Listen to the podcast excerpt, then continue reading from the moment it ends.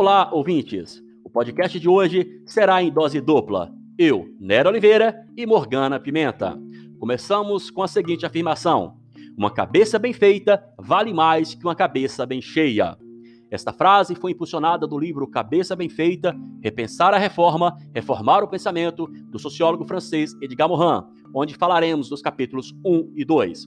No capítulo 1, o autor apresenta os desafios para a reforma do pensamento. O primeiro é a hiperespecialização. Este desafio impede de ver o global e o essencial, mostrando um conhecimento incapaz de gerar uma visão global da realidade. O segundo desafio é a globalidade, enfatizando a complexidade quando os componentes que constituem o todo são inseparáveis.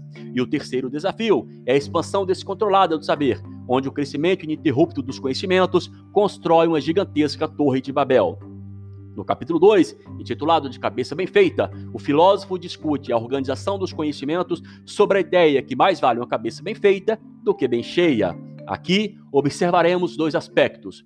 Primeiro é uma aptidão geral para colocar e tratar os problemas. Quanto mais desenvolvida é a inteligência geral, maior é a sua capacidade de tratar problemas especiais. Já o segundo aspecto trata dos princípios organizadores que permitem ligar os saberes e lhes dar sentido.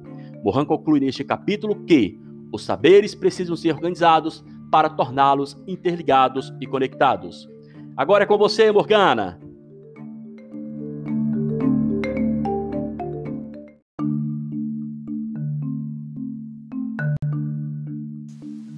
O apresentado por Mohan se relaciona com a pesquisa no campo da educação, ressaltando a necessidade de que a mesma aconteça de forma contextualizada com a realidade, buscando por uma integração entre os saberes e entre as demais disciplinas, e ainda levando em consideração a disponibilidade de uma interação das culturas científicas e humanistas, destacando a importância da pluridimensionalidade da educação. Vale mencionar que a cultura das humanidades auxilia a abertura a todos os grandes problemas, para meditar sobre o saber e para integrá-lo à própria vida, de modo a melhor explicar correlativamente a própria conduta e o conhecimento de si. De acordo com Mohan, há necessidade de investimento propositando o favorecimento da inteligência geral, a aptidão para problematizar e a realização da ligação dos conhecimentos.